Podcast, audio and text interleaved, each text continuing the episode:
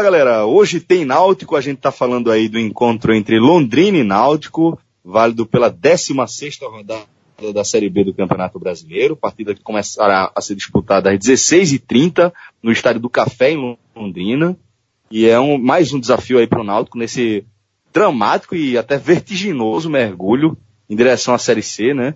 Depois de estancar um pouco aquela sangria ali com a vitória fora de casa sobre a ABC e os empates na arena, né? Com Juventude e Santa Cruz, o Náutico perdeu para o Paysandu com um desempenho horroroso, é, partida disputada lá no Mangueirão e agora encara o Londrina no Paraná. Então, eu, Celso Shigami, estou aqui com Fred Figueroa para a gente analisar as nuances que antecedem esse encontro. E antes, só para lembrar, Fred, tem receita nova lá na Companhia do Chopp meu amigo, só de olhar, dá vontade de chorar, meu irmão. E você já provou, né? Exatamente, Celso. Eu fiz o, tive a chance de fazer a prévia dessa espetada de lagosta, que, meu amigo, o sabor fica espetacular. Teve um dia que a gente foi para lá, acho que antes da parceria, no dia que a gente fechou a parceria, e quando eu cheguei você já estava na mesa, já tinha uma espetada de camarão, né? Porra, era incrível, velho. Incrível mesmo. Aquele prato ali é sensacional. Exatamente. E aí eu provei naquele dia, muito bom. E Tony, né, o pessoal tá sempre criando, resolveu criar a versão lagosta, que são caldas de lagosta no espeto e vão para brasa, né, e, e, ele faz uma, uma preparação que o limão fica chega, deu água na boca, que o limão fica fica preso no espeto e vai e vai caindo. É fantástico assim. E eu provei 49,90. Achei o preço até bom, sabe, Celso? Pelo, pô, três caldas de lagosta. Ainda veio um acompanhamentozinho, batatinha. Pô, sensacional. Sábado passado, eu trabalhei forte. Né? E ainda não tava nem no cardápio, viu? Foram, foram as é lagostas compradas né, para teste. Exatamente. A gente só pode anunciar o que prova, né?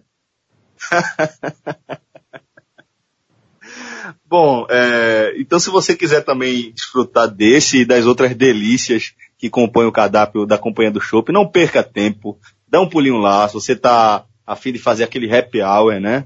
É, seja qual for o dia, enfim. Hoje é, também a gente tá falando de sábado, não sei, é sábado. sábado Lucas Fittipaldi, que é especialista nisso, ele diz que é a melhor saída de praia do Recife, né? Então se você também tá pensando em curtir uma prainha, ou então curtir um, um momentos de, de muito prazer aí com quem você quer levar para lá, fica à vontade. Você é sempre, vai ser sempre muito bem atendido lá na companhia do Chopp e o bom atendimento é uma das, das marcas lá da companhia, né, Fred? Isso, e nesse sábado, Celso, tem também o tradicional Sunset, né? Ah, o do Nós, que é uma dupla que toca MPB, rock brasileiro, rock internacional. Porra, eu tava, eu tava lá sábado também, escutei, sensacional o showzinho ali no fim de tarde.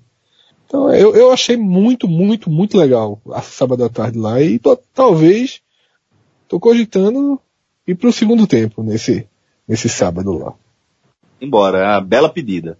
Bom, Fred, vamos começar agora a analisar esse confronto aí, porque é, falando do Náutico, se é que a gente pode chamar de boa notícia, o Náutico vai repetir pela primeira vez nessa Série B a escalação de uma rodada para outra, né? Só que não é exatamente o que o técnico Beto Campos gostaria de fazer, já que ele tem aí uma série de desfalques, né? O zagueiro Léo Carioca, os meias Giovanni e Bruno Mota, os atacantes Vinícius Gilmar eles seguem vetados pelo departamento médico e esse cenário só não é pior porque Breno Calisto, que reclamou de, de um desconforto no adutor da coxa esquerda depois da derrota para o Paysandu, ele vai para o sacrifício. Celso, de fato, não tem nada de boa notícia, né? Toda, toda, ainda que toda, toda manutenção de time seja tratado como algo positivo no futebol, os treinadores desejam, mas nesse caso, não há o que, não há o que comemorar, nem o que respirar aliviado. Até pelo que você falou na sua abertura.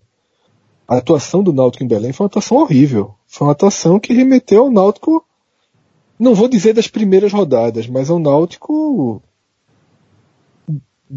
da parte inicial ainda do campeonato. O Náutico que o máximo que conseguia fazer era tentar não perder. Foi tu, o Náutico foi para Belém com esse objetivo, jogou com esse objetivo, tentar não perder. E esse tentar com baixíssima qualidade técnica. A verdade é que o time montado por Beto, por Beto Campos, e essa é a diferença no final das contas, do que a gente viu em Belém para o que a gente via nas primeiras rodadas, é um time melhor armado taticamente, que a defesa funciona, é melhor organizada. Mas a falta de qualidade técnica dos jogadores impede que o time respire, impede que o time jogue o jogo.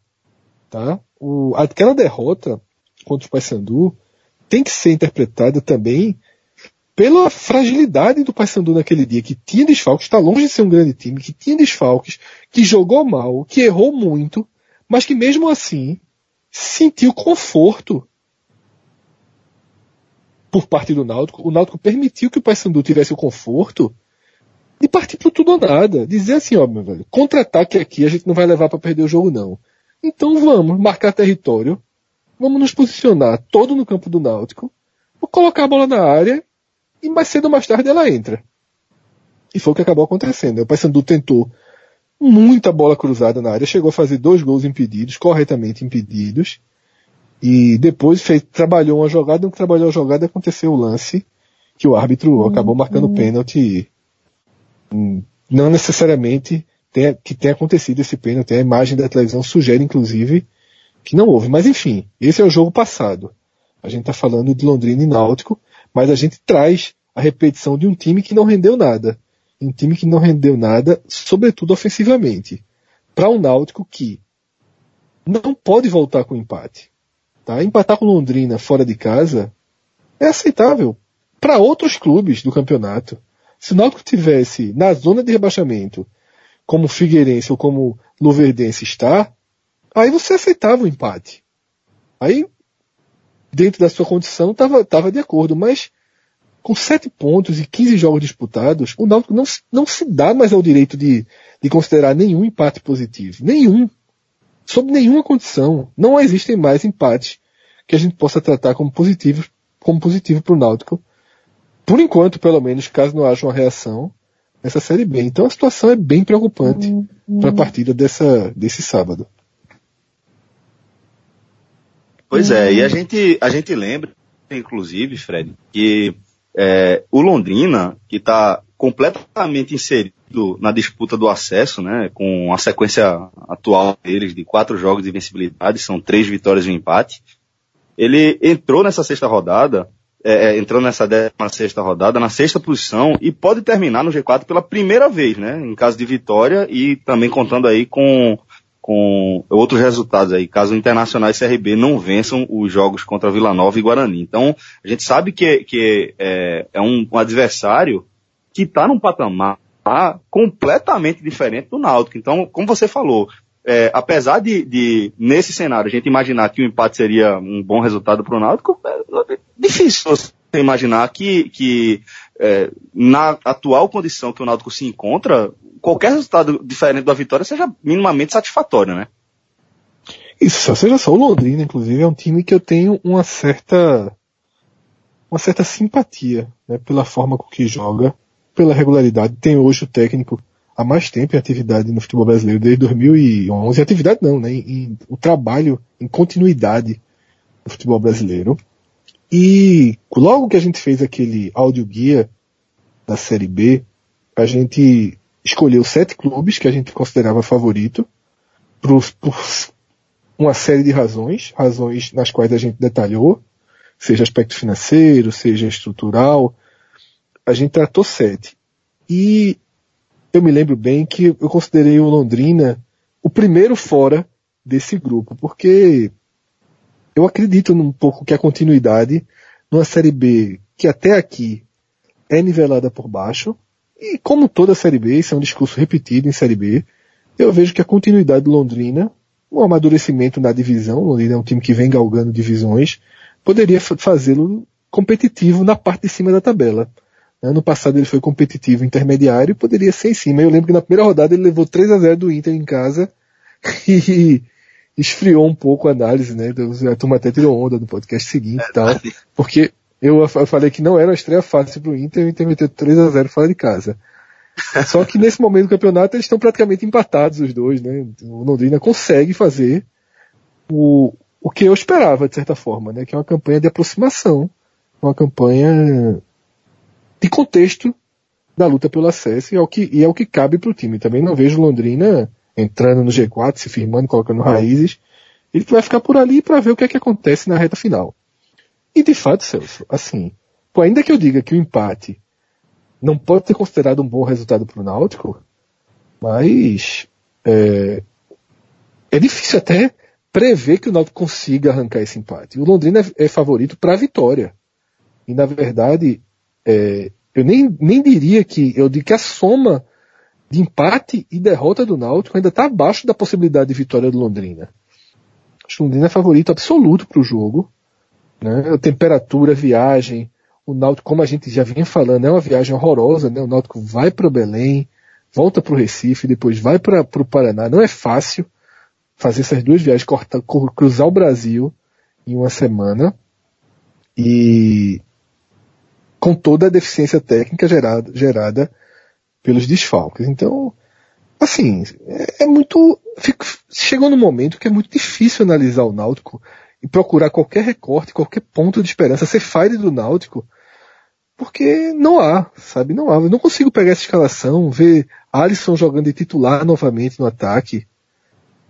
É muito difícil é. você pegar essa escalação e dizer assim, porra, eu acredito que esse é o ponto positivo, a gente sabe que o Náutico tem algumas virtudes, mas elas, parte delas estão fora, está, está fora do time, tá? Giovanni que tem equilibrado o meio de campo é uma das virtudes. Quando fez parte da reorganização do Náutico, fez parte do processo de melhora do Náutico, aí você perde Giovanni, tá? Gilmar, ainda que não tenha o, o, o rendimento físico necessário, é um cara que dá experiência no ataque, que consegue aproveitar uma outra chance, assim como o Vinícius, é, também não, não, não, saltou aos olhos a qualidade dele, mas foi um cara que fez gol quando necessário. Peças que são muito mais úteis do que a composição que o Náutico repete nesse ataque. Com, com Alisson centralizado, com Ávila aberto, né, jogando, jogando quase que improvisado, eu posso chamar de improvisado, né, ainda que vários times joguem dessa forma, mas é um, porque não é a principal escolha, né? Se fosse a principal escolha, até não chamaria de improvisado, como se tornou Mena no esporte. Mas dessa forma é o que tem, né? A escolha do Beto Campos é o que tem à disposição. E fecha com Eric, só terminando só esse ataque, Celso, e fecha com Eric, que não consegue jogar, que não está conseguindo render perto do que rendia, porque não tem também quem jogue com ele.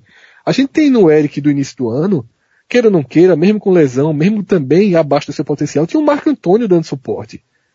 Giovanni, que, que estreou, vinha dando esse suporte. E aí a gente tem um Eric extremamente limitado. E que começa inclusive a desvalorizar. Porque aos olhos do país, ninguém está se impressionando com o Eric. A gente fizer uma lista aqui dos destaques dos principais jogadores da Série B, ninguém vai listar Eric. Fora aqui do Recife, não tem um jornalista, não tem um treinador, ninguém vai citar Eric como destaque. Enquanto no Campeonato Pernambucano ele foi tratado como revelação, e para mim, a gente não teve prêmio, não teve escolha, não teve nada, mas para mim Eric foi mais do que revelação. Eric para mim foi o melhor jogador, porque eu acho que ele foi melhor do que Valdeir, que muita gente voltou. A postura de Eric nos clássicos, a postura decisiva, eu gostei bastante da. Ele se revelou um, um, um, uma realidade para mim. Porém, meu amigo, tá inevitavelmente afundando junto com o Náutico e, e faz parte do, do, da gerência de crise que o Náutico vai precisar ter, caso a reação não venha nas próximas rodadas, e eu já não acredito mais que possa vir, saber o que fazer com o Eric nesse final de temporada, inclusive, para não ter um jogador no final do ano valendo menos do que no início. Então, a situação é Fred, toda e... muito grave, o cenário é todo muito preocupante. Pois é, não, concordo com você, concordo com você. E eu vou até apresentar outro dado aqui que deixa esse cenário ainda mais preocupante, né? O, o, Londrina, ele é dono do melhor ataque da competição e o Náutico entrou na rodada como a terceira pior defesa, só à frente, à frente somente do Brasil do Pelotas e do Figueirense. E aí eu, eu vou te colocar numa, numa, numa fogueira aí. É, eu vou ler aqui a escalação do Náutico, inclusive é, é possível que Ávila ele atue de fato como lateral, né? É, talvez o Náutico entre em campo com o Tiago Cardoso, Sueliton, Felipe Gabriel, Breno Calista e Ávila. Amaral, Darlan e Diego Miranda, e Eric, aí Manuel e Alisson. E aí a minha pergunta para você é, como é, certo, fazer um exercício de, de, de projeção? Como é que você vê uma possibilidade de o um Náutico vencer esse Londrina no Estádio do Café? A gente está falando dessa necessidade preterível do Náutico de vitória. Você consegue enxergar algum cenário onde o Náutico vence esse confronto? Celso, é, a partir dessa escalação, para mim, é, ela tá montada ao contrário, tá? para mim, Manuel vai de lateral e Ávila vai na frente. Eu não, eu não consigo ver. Manuel é um cara que tem muito pouca qualidade para ser utilizado dessa forma. Me surpreenderia se, se Beto testar o oposto, mas enfim. Manuel foi tão mal de lateral no jogo passado, substituído no intervalo, inclusive, que talvez Beto de fato considere essa, essa possibilidade porque chegou naquele momento também que só tem tu, vai tu mesmo, né? É o, é o pior momento que existe no futebol, no time de futebol, mas o Náutico tá vivendo desse pior momento. Respondendo agora a sua pergunta, existe uma única chance. Eu não consigo ver qualquer possibilidade de vitória do Náutico que tenha um roteiro diferente do que eu vou dizer aqui. Que é o Londrina, sabe que o Náutico é fragilizado, vai partir para cima do time alvirrubro e vai tentar o gol de todo jeito. Caso esse gol demore a sair, caso o Náutico consiga, com sua organização, manter o Londrina distante, deixar virar um primeiro tempo, por exemplo, com empate, cada minuto que for passando, cada, cada minuto a menos no cronômetro, vai aos poucos fazer com que o, que o time da casa abra brechas para o contra-ataque é a fórmula Havaí de sobrevivência. Posso dizer assim, né? O Havaí, por que o Havaí? Porque o Havaí tem somado mais pontos fora de casa do que dentro de casa da Série A. E o roteiro sempre o mesmo. Um roteiro de muito sofrimento, o goleiro Douglas fazendo milagre, e aí os times vão se impacientando, vão se impacientando, vão dando brechas, vão precipitando passes e vão permitindo que, que o Havaí faça, né, que o Havaí chegue e crie uma jogada mortal Porém, o Náutico contra o Paysandu, tudo isso aconteceu.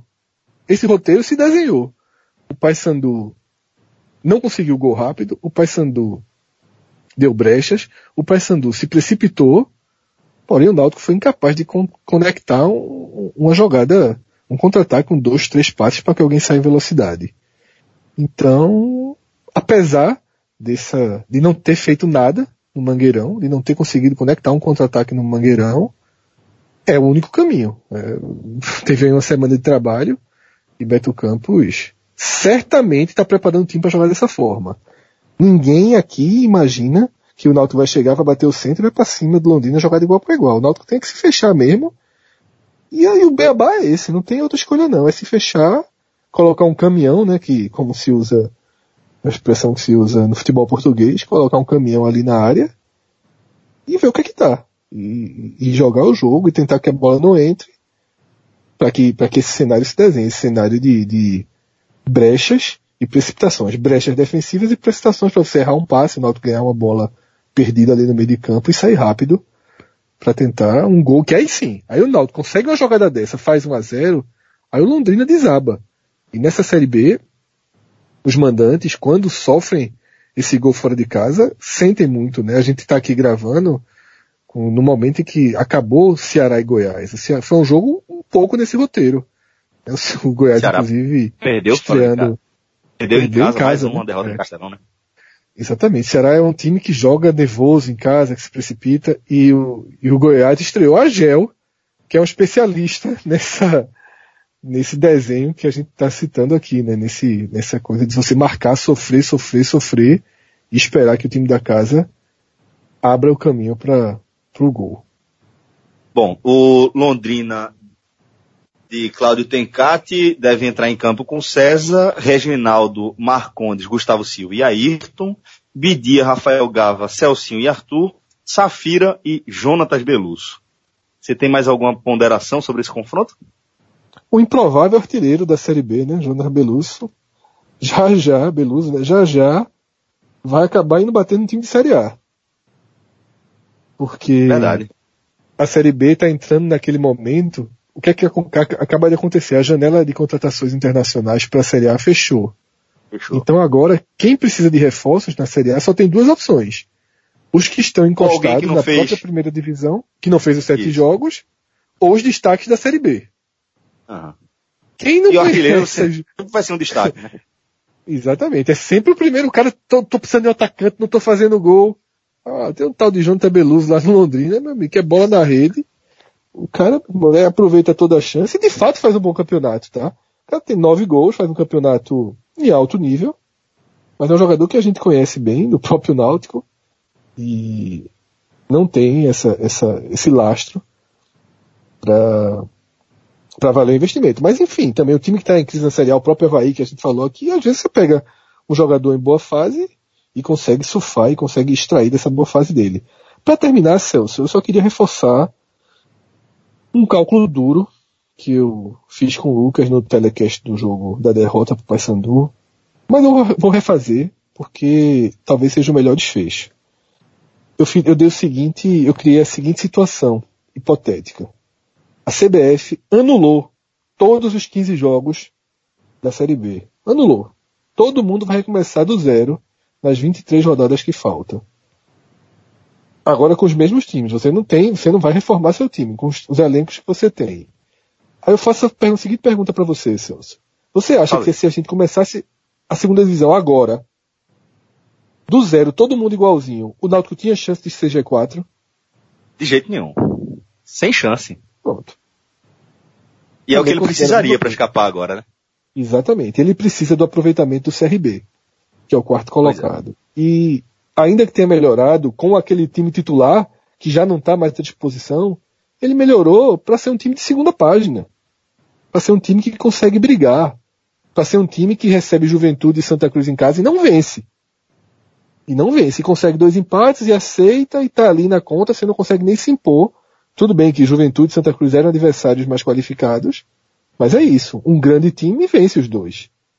É verdade, o Náutico não é tem, verdade. o Náutico não tem potencial técnico, o Náutico não tem potencial técnico para fazer o aproveitamento que precisa. Então, ou a Série B vai para uma uma distorção histórica, para uma distorção matemática histórica, um, a zona de rebaixamento, na verdade, 16 colocado, ficando muito abaixo de uma média histórica, né, que está ali em 43, 44, 42, 46 pontos.